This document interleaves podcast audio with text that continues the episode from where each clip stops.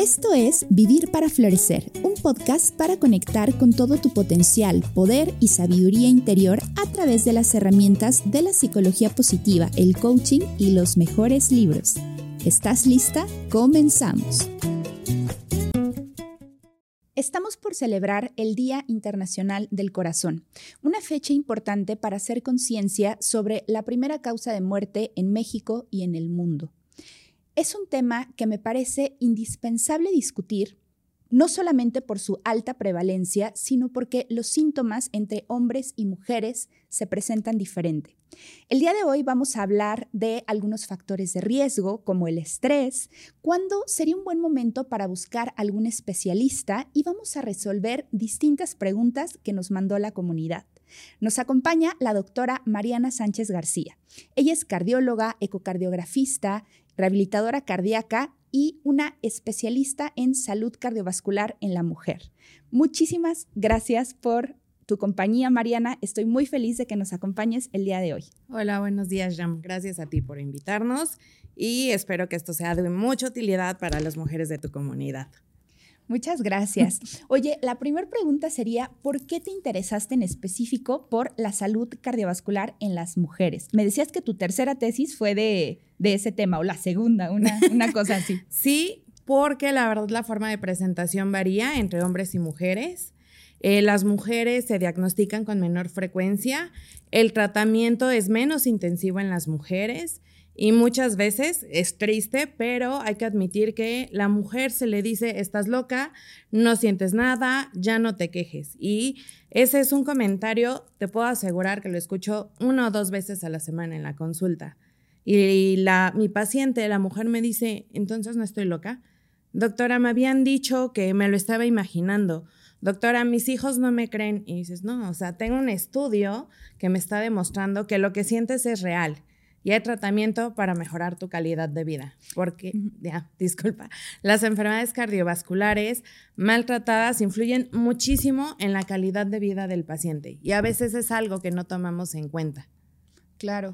Oye, ¿y hubo algún paciente o algún momento de tu formación que dijiste, ah, me interesa más este tema? O sea, ¿hay, alguna historia que, te haya llevado? Porque vaya, esto que me comentas ya es como la elaboración de muchísimos años de, experiencia, ¿no? Pero, ¿cómo, ¿cómo, te acercas a este tema? Fíjate que durante el fellow de rehabilitación cardíaca, bueno, mi especialidad de rehabilitación cardíaca, muchos de nuestros pacientes eran mujeres y constantemente abandonaban el programa porque tenían que ir de lunes a viernes durante cuatro o seis semanas, hacer ejercicio con nosotros y teníamos que reintegrar a estas mujeres a su vida familiar, sexual y laboral.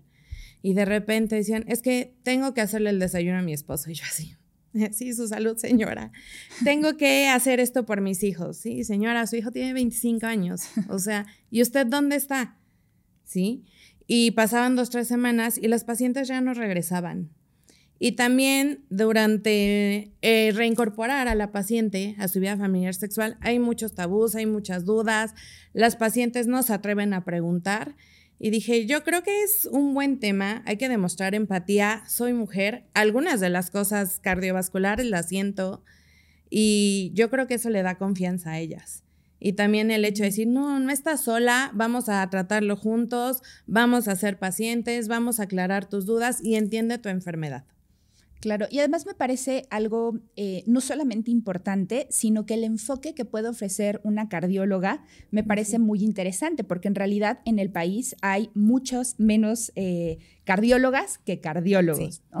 Eh, y creo que también pues se han abierto nuevas brechas también para estudiar esta especialidad, tanto para hombres como para mujeres. Desde mi particular punto de vista, el que seas mujer, experimentes muchas de las situaciones que vive una mujer y además seas una alta especialista, siento que aporta mucho valor eh, en ese tema. Porque me, o sea, me encanta algo que dices y es las mujeres se atienden menos. Sí. Creo que tenemos un umbral del dolor más alto. A veces a veces. Yo no soy de esas. Yo tampoco. Definitivamente yo no soy de, ese, de ese grupo, pero bueno, claro. normalmente, no sé si es que realmente tengamos un umbral más alto o que simplemente no, no atendemos, ¿no? O sea, como no, no nos detenemos a ver qué pasa en nuestro cuerpo, eh, a ver cómo nos sentimos, no nos hacemos chequeos médicos tan frecuente, ¿no? Hasta que pasa algo eh, como ya muy grave, entonces eh, lo atendemos, ¿no? Sí, justamente eso, no escuchamos nuestro cuerpo. Y tiene que ver mucho con lo que tú tratas de forma emocional. Si no han visto el podcast del ciclo hormonal, vayan a verlo, por favor, porque es bien importante que escuchemos nuestro cuerpo. Que si este día me siento triste, sepa por qué es. Que si este, este día estoy alegre, con las ideas alborotadas, sepamos qué es. Y eso es en cuanto a un enfoque emocional, que tiene que ver también con salud y hormonas.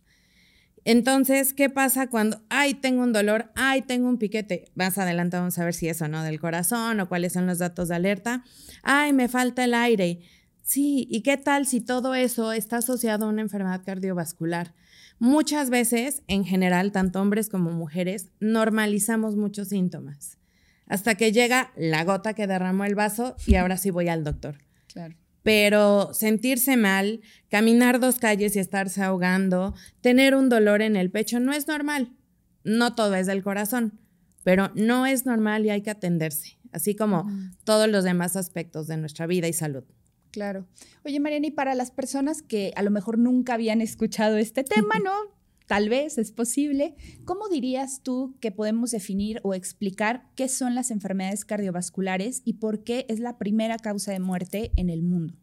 Mira, las enfermedades cardiovasculares, bueno, tú ya me conoces y yo en la consulta le pongo a mis pacientes un ejemplo muy, muy básico y les digo, el corazón es como una casita, tiene dos cuartos arriba, dos cuartos abajo, lado izquierdo, lado derecho. Entre los cuartos hay puertas, que son las válvulas, que tienen que abrir y cerrar bien. Y como toda casa tiene su sistema de electricidad, a veces tenemos en casa un foquito que prende y apaga, a veces no prende y es la lata.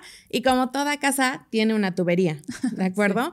Entonces, está muy básico el ejemplo. No, me encanta. Pero a veces se enferma la tubería, ¿sí? Cuando dan infartos, a veces se enferman las paredes, a veces estas paredes crecen y es el creció el corazón, a veces las puertas no abren o no cierran bien y son las válvulas que están enfermas y causan soplos, o a veces el sistema de electricidad está fallando y se producen arritmias o como si los cablecitos se cortaran y necesitan marcapasos. Entonces, la verdad es importante no conocer todas las enfermedades, pero tener en mente que muchas veces no se afecta todo el corazón se afecta o la electricidad o la tubería, que son las arterias, o las paredes o las puertas.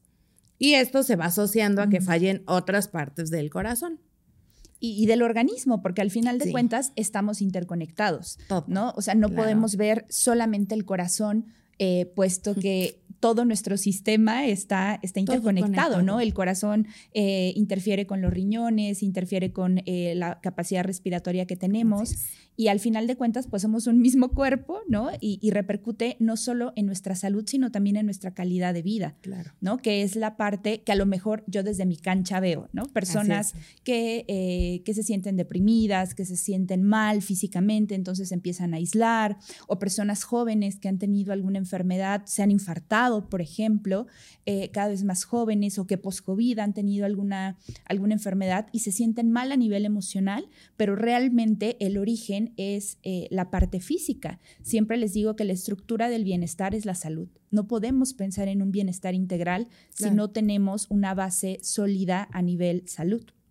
Sí, pero justo como dices, todo está interconectado. Yo digo, ay, el corazón es el motor del cuerpo. Sí, pero si no funciona bien. Es tu órgano favorito. si no funciona bien, se afecta riñón, hígado, corazón a nivel cerebral. Existen diferentes síndromes. Y la verdad es que eh, mencionas algo muy importante. Por ejemplo, los pacientes que se infartan. De uno a tres, de 10 pacientes tienen depresión, tienen un duelo, perdieron parte de su salud. Imagínate a la mujer de 50 años que llevaba dos, tres meses con dolor, con falta de aire, y un día va a dejar a los niños a la escuela y tiene un infarto y se atiende. Afortunadamente llega a tiempo y se atiende. Obviamente esa mujer va a vivir con miedo. Claro. O sea, ya llegó, se trató, pasó un cateterismo y está excelente, pero sigue algo después.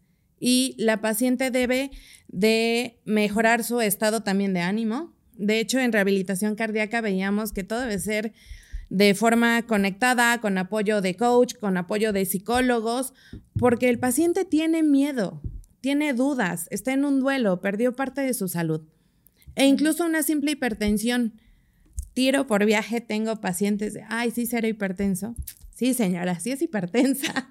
No, pero de veras. Y cada vez más jóvenes. Sí. Sí, de hecho hay trastornos hipertensivos en el embarazo. Entonces, las enfermedades cardiovasculares no son únicamente de mujeres de 50 y más, 60 y más. Dependiendo de la edad de la vida, también el o la etapa en la que se presentan las mujeres es el tipo de enfermedad que se asocia. Y justamente es, es parte de las razones de invitarte y, de que puedas estar acá, porque en relación a temas de salud hay muchos mitos, ¿no? De pronto pensamos que si ya eres viejito, entonces seguro ya vas a tener mala calidad de vida, ¿no? O que mm. solo se infartan este, los hombres ejecutivos, ¿no? que tienen mucho de estrés y, que además que, ¿no? que tienen como ciertos factores de riesgo que ahora hablaremos. Pero en la realidad, eh, cada vez vemos gente más joven, que tiene perfiles que a lo mejor no nos eh, imaginaríamos. Entonces, me gustaría preguntarte, en la vida de la mujer, ¿en qué momentos vale la pena eh, atender la salud cardiovascular? ¿Cómo se puede presentar la enfermedad en la mujer? Eh, me gustaría primero hablar de los síntomas, porque considero que no hay una edad en específico, a partir de los 30, a partir de los 40. No, porque regresando al tema de la casita, a veces es una válvula que falla a los 25 años, a veces es en el embarazo. Entonces, voy a hablar de los síntomas, por, si alguien se identifica o demás.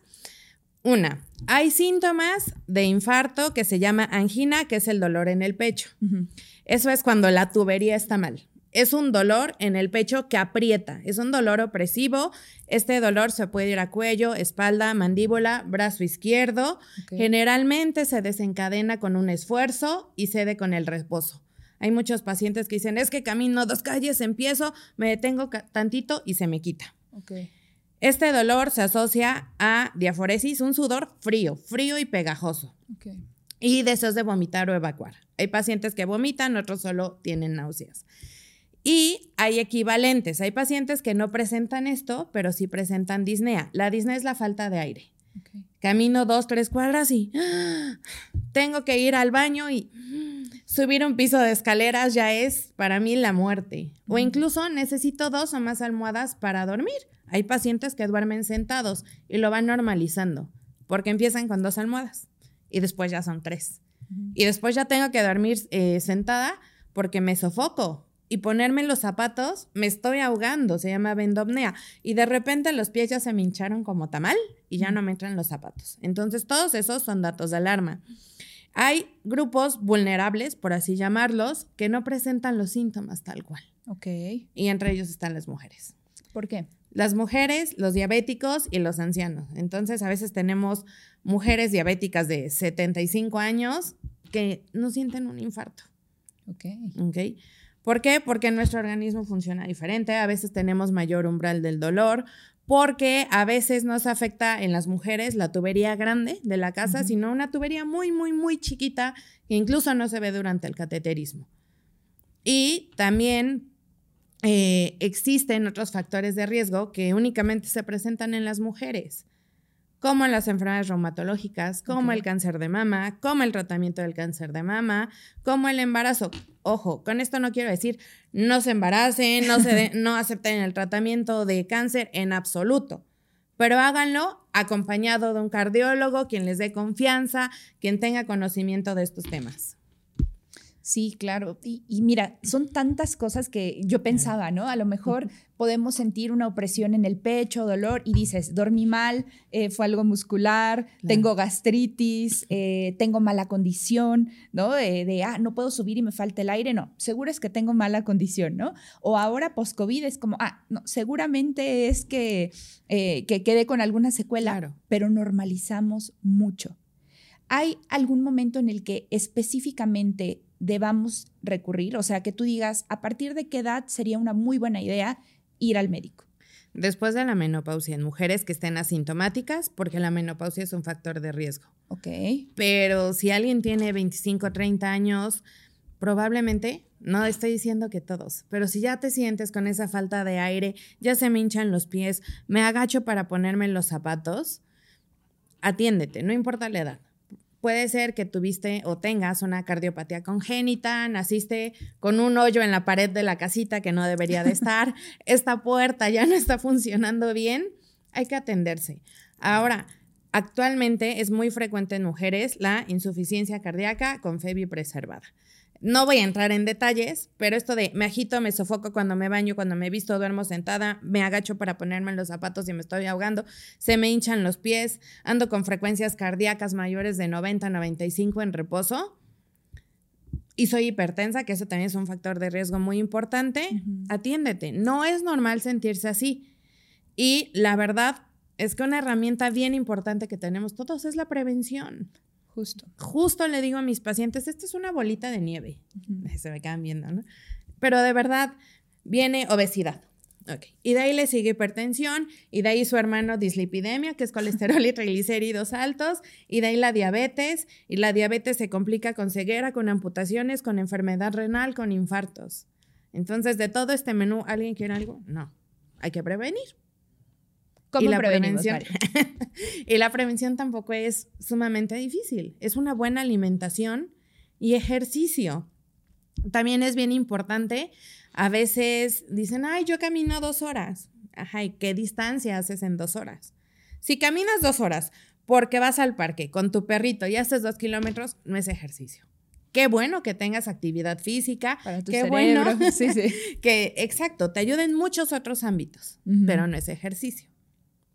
Entonces, eh, actividad física y ejercicio.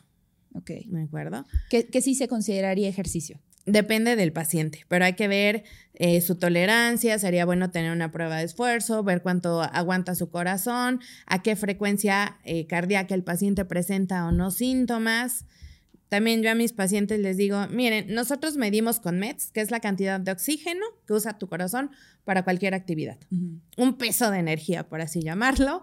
Y yo puedo ver en una prueba de esfuerzo qué actividades son seguras para ellos. Me dicen, ah, ¿puedo jugar básquetbol? Sí. ¿Puedo en natación? Sí. El paciente que ya se infartó y llega la mujer de 60 años, ¿puedo tener relaciones sexuales? Entonces yo ya veo en su prueba de esfuerzo, en base a los METs, qué actividades sí puede hacer, qué tipo de ejercicio puede hacer, la intensidad también del ejercicio que puede hacer. Si se puede ir al gimnasio y cargar pesas de 5, 10, 20 kilos. Ok, oye, y a ver, hay tres temas que aquí me parecen súper, súper interesantes. Eh, lo primero, eh, me estás hablando de factores de riesgo. Sí. Eh, uno de los principales es el estrés. Sí. ¿Cómo nos afecta el estrés? que ahora ya tenemos súper normalizado y además es incluso un estatus, ¿no? El sentirte estresado permanentemente, movido, tener una agenda llenísima. ¿Eso cómo afecta a nuestra salud cardiovascular. Alguna vez mencionaste también que tenemos el cortisol así, el estrés. Ah, sí, qué padre, tengo una junta a las 9 y otra a las 11 y otra a la 1. Ese tipo de estrés afecta el corazón y afecta todo el organismo porque es una inflamación interna constante. Entonces, estas hormonas y sustancias están en el torrente sanguíneo, en esta tubería, en todo el cuerpo.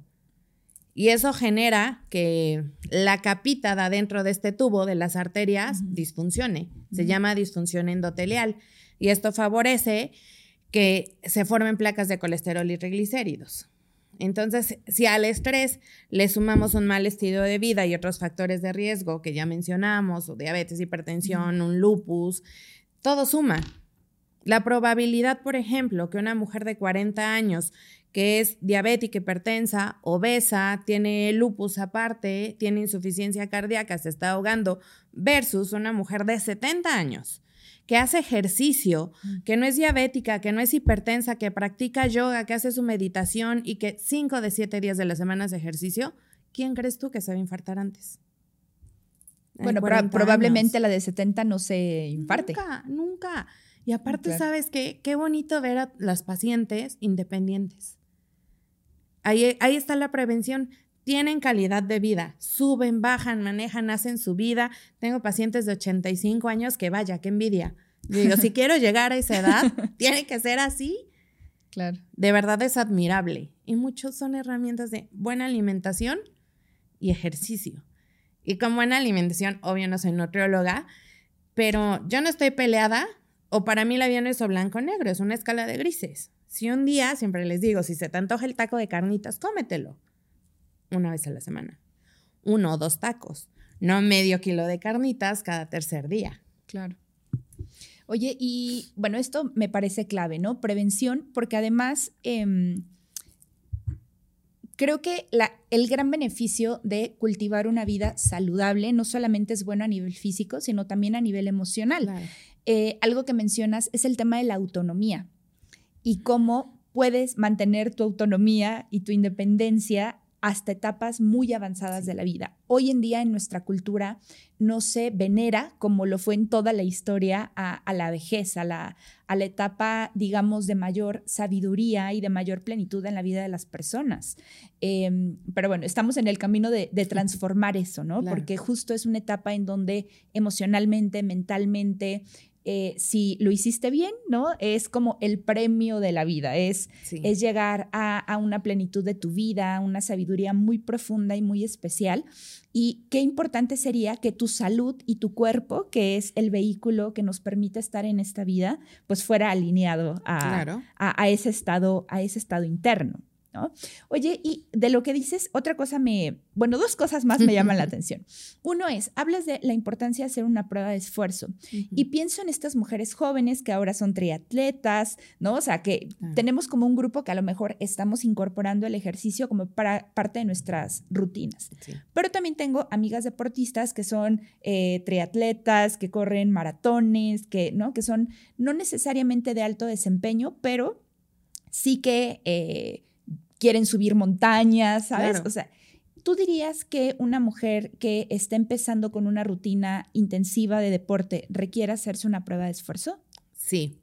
Pero quiero primero aclarar que lo que voy a decir no es para alarmarlos ni ah, luz roja, ¿sí? Es bien importante que hagamos memoria. ¿Han visto cuando están los jugadores de fútbol? O sea, hay casos que están en el partido y muerte súbita, ahí quedan hace, no me acuerdo si fue en este año o el año pasado, en un maratón, también un muerto. Y no recuerdo el género, honestamente no recuerdo el género. Pero muchas veces existen otras enfermedades raras a nivel cardíaco que no son diagnosticadas y provocan muerte súbita. Insisto, no quiero, ay, sí, foco rojo, todos la... No, es sumamente raro, pero existe. Y, repito, la mejor forma es la prevención.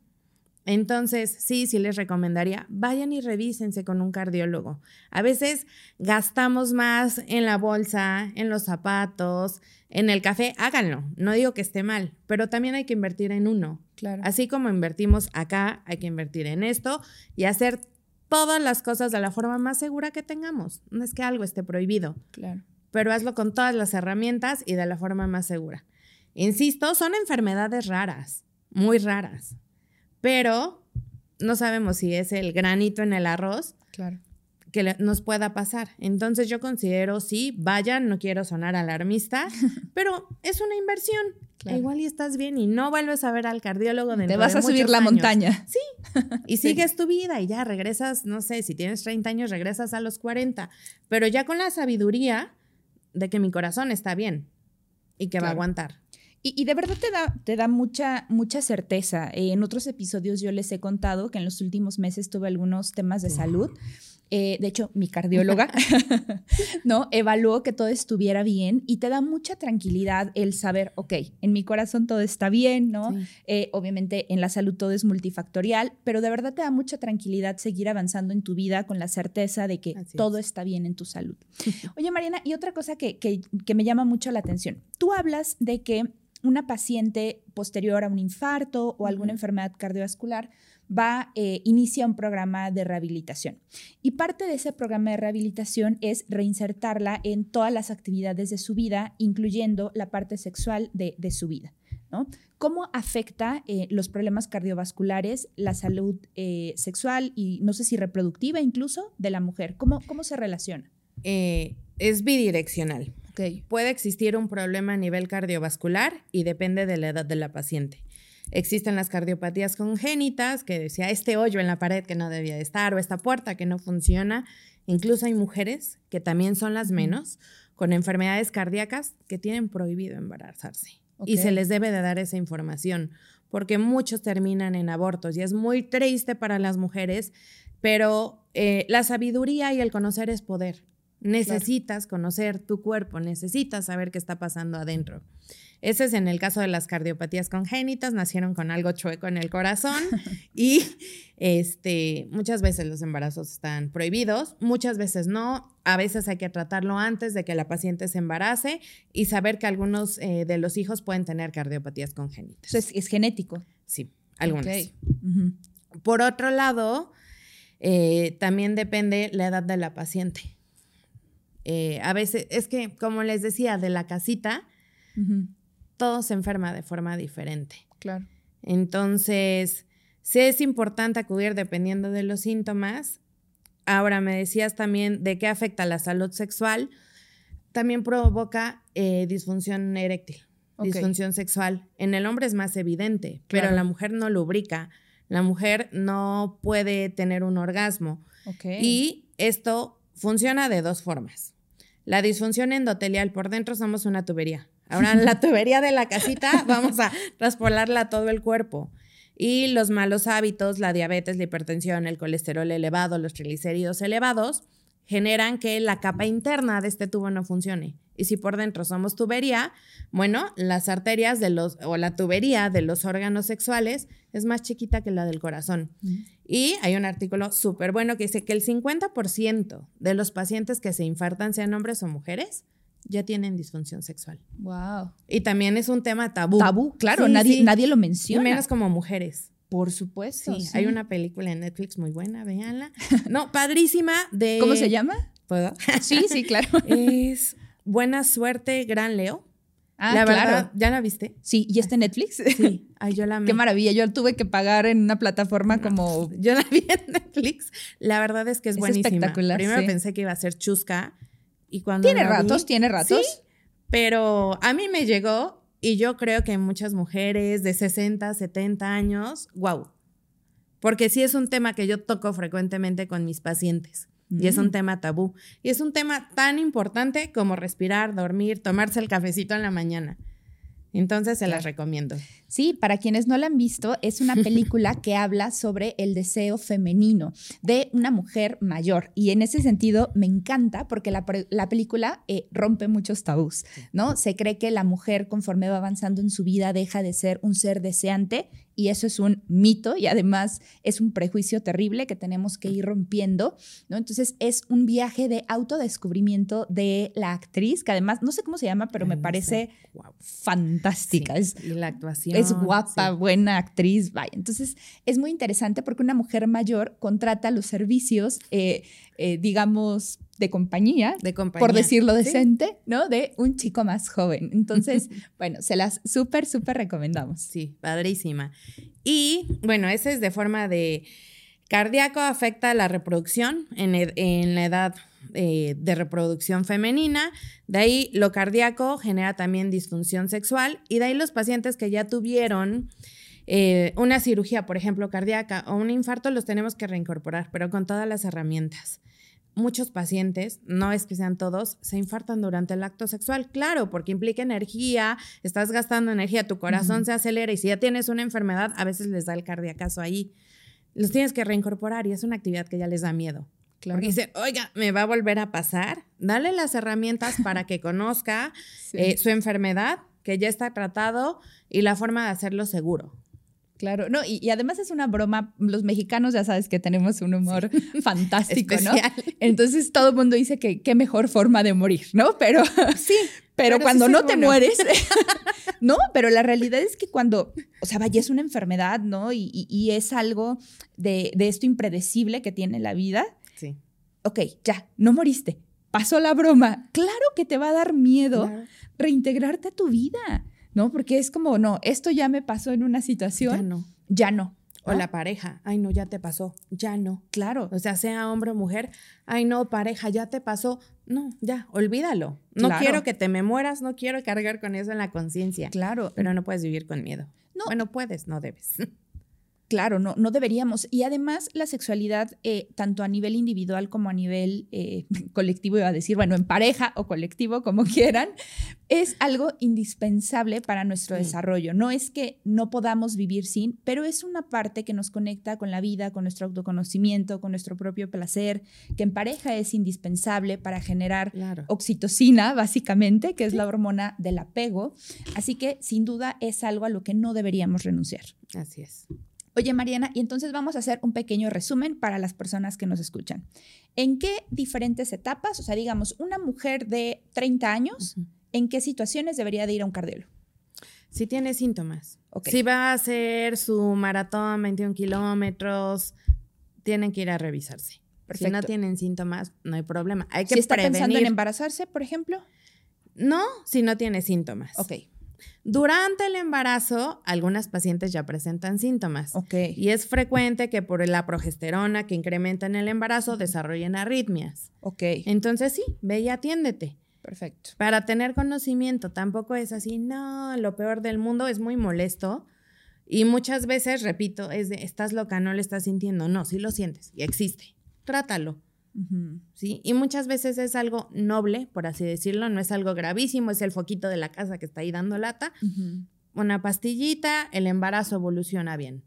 De ahí me dices, para prevención, si no tengo síntomas, 40 años. 40 años, esa era mi siguiente pregunta. ¿En qué momento a los 40? 40. ¿En qué, ¿Pero en qué situaciones tendríamos que buscar? No, ahí ¿De cajón? Sí, una revisión al año. Ve, te hacen tu electron, es necesaria una prueba de esfuerzo, tus laboratorios, colesterol, triglicéridos, detección de hipertensión. Uno de cada tres mexicanos, tanto hombres como mujeres, son hipertensos. Y yo les digo a mis pacientes, son enfermedades traicioneras, porque muchos no me siento mal y andan por la vida con 180, 100. Claro, porque el organismo se adapta. Sí, el cuerpo es sumamente inteligente en todos los aspectos. Se adapta, pero llega un momento donde truena. Sí, claro, te aguanto, te aguanto, te aguanto, no te sientes mal, ya un poquito de dolor de cabeza y llega un momento donde esta enfermedad, derrames cerebrales, infartos cerebrales o aquí, y es fatal. ¿Qué, debe, ¿Qué podríamos estar sintiendo? Digo, ahora me alarma que digamos que uno de cada tres mexicanos. No, no, no, no. Yo sí me alarmo. Em, ¿qué, tendría que estar sintiendo en mi cuerpo para pensar en hipertensión? Ese es el problema. Muchos no sienten nada. Muchos es dolor de cabeza. Ok. Sí. Pero la verdad es que hay, te vas a la farmacia, afuera de los súper, te checan la presión. Cinco minutos bien sentada, el brazo recargado en la mesa, con un baumanómetro de brazo, revísalo. Si está normal, te la revisas en tres, cuatro meses. Te cobran 10, 15 pesos. Y no te alcanza ni para un café Entonces, vas anotando. Ah, ¿ya está alta? Voy, voy con el cardiólogo, no importa la edad porque actualmente México es eh, nivel, primer lugar a nivel mundial de obesidad y la obesidad es factor de riesgo. E insisto, la bolita de nieve, empieza obesidad, sigue hipertensión, revísate. 10, 15 pesos. Nada más. Es que muchos no sienten nada, nada. Un dolorcito de cabeza, pero el dolor de cabeza te da porque estás deshidratada, estás estresada, no has dormido. Hormonal incluso. Sí. Entonces, prevención. ok. Oye, y una pregunta, ¿cómo podemos distinguir si es un problema cardíaco o si me está dando, por ejemplo, un ataque de ansiedad, eh, ¿no? Porque el estrés es muy en el pecho, ¿no? o sea, ahora que lo traigo a mi cuerpo es muy como de pronto la taquicardia, incluso a veces la falta de aire.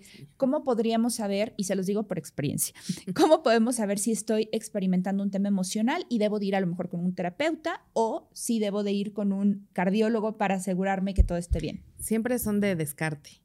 Ok. y puedes tener los dos.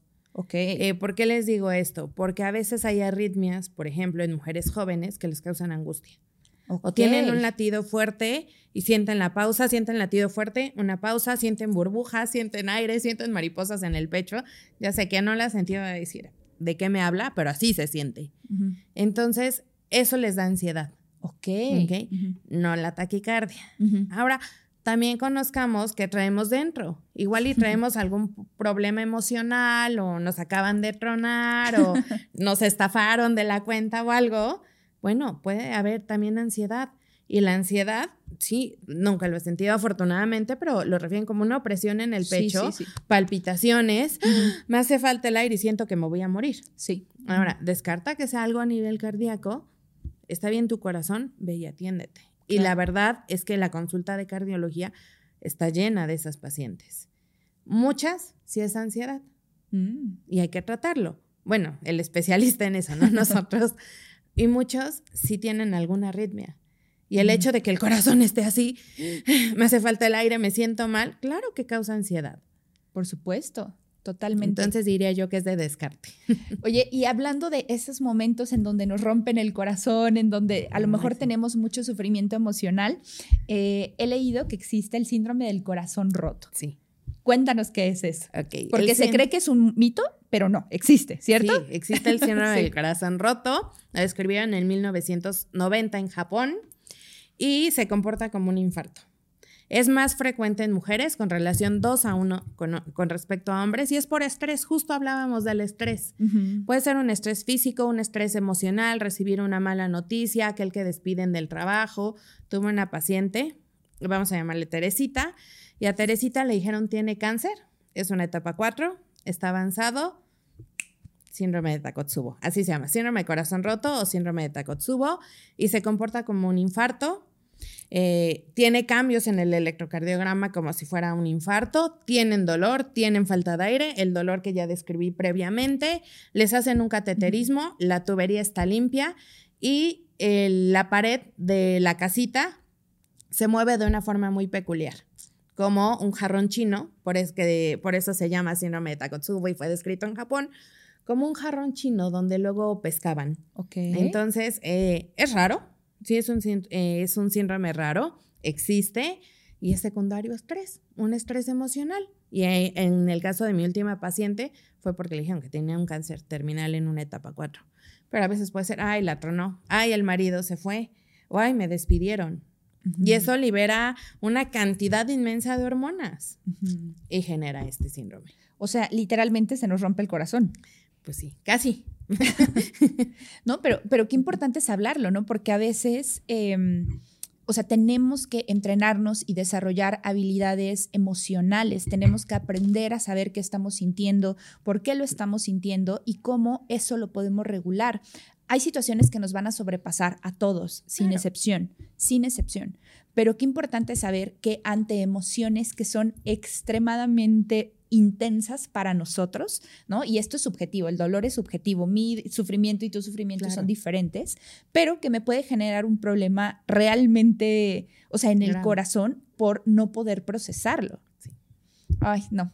Esperemos que no, no tengamos que pasar, pero, pero es bueno saberlo.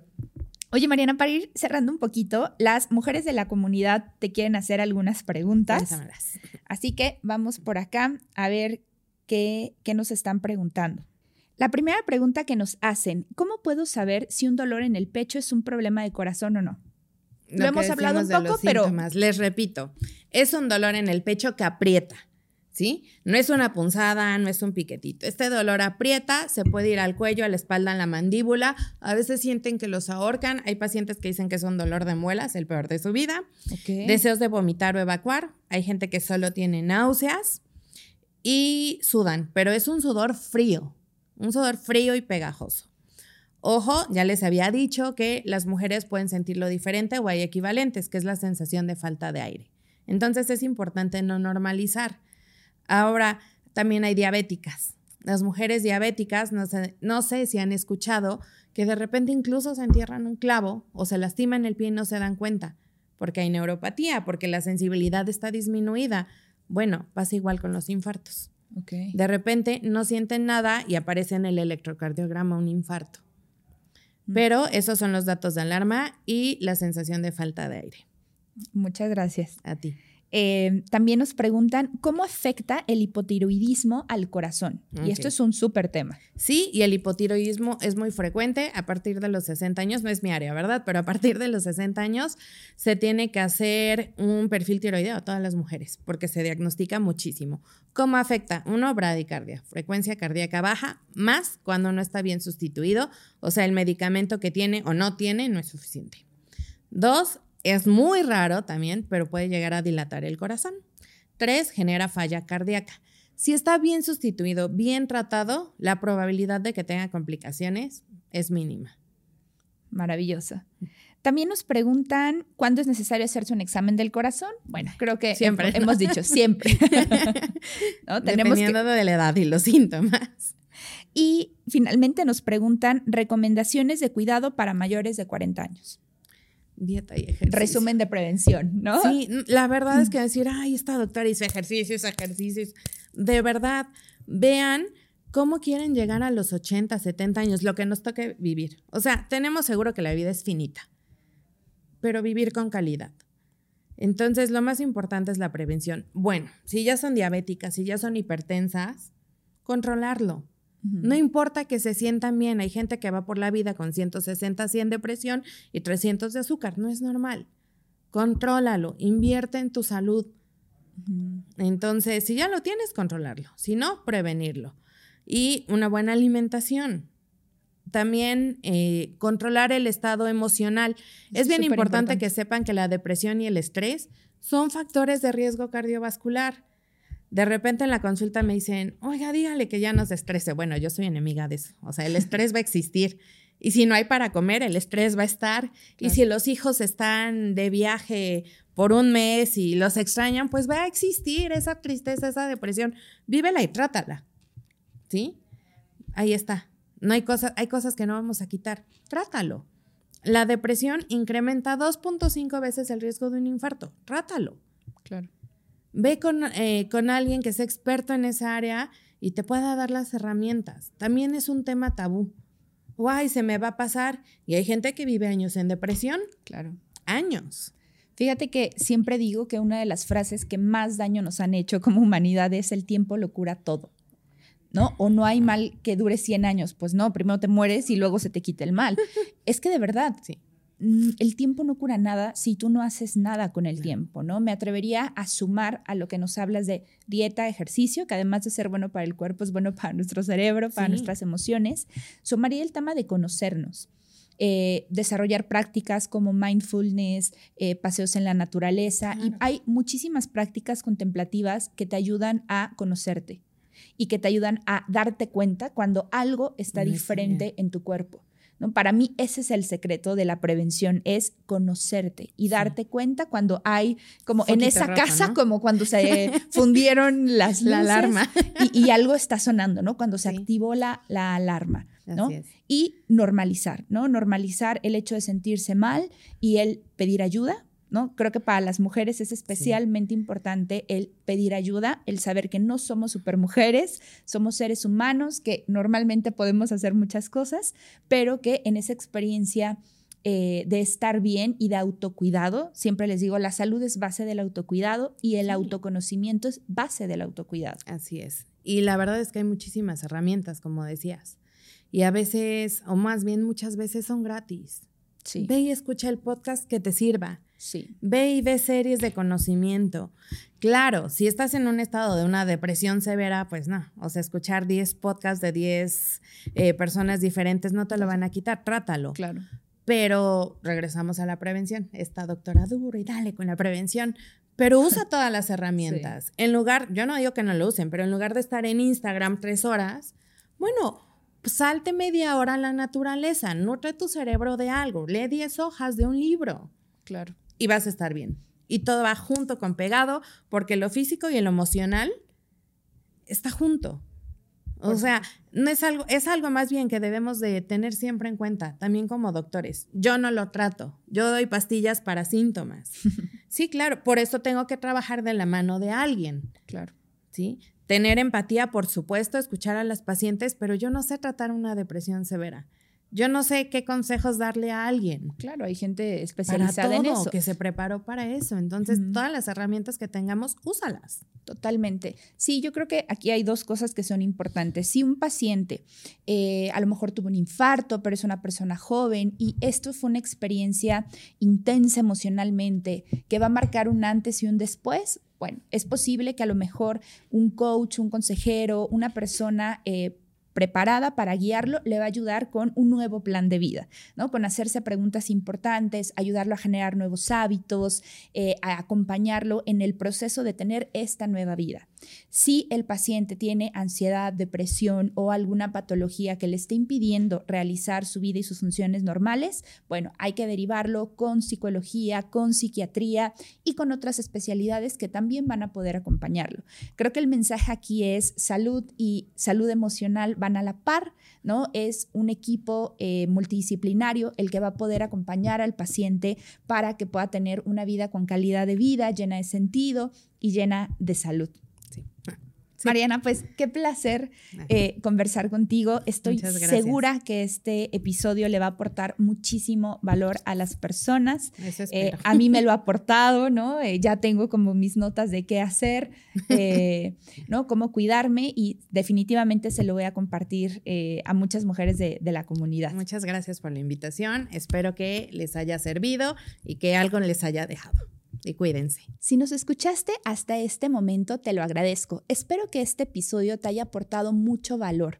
Por favor, compártelo con todas las mujeres de tu familia y de tus comunidades. La salud, la salud cardiovascular es algo básico que tenemos que atender para tener un bienestar integral.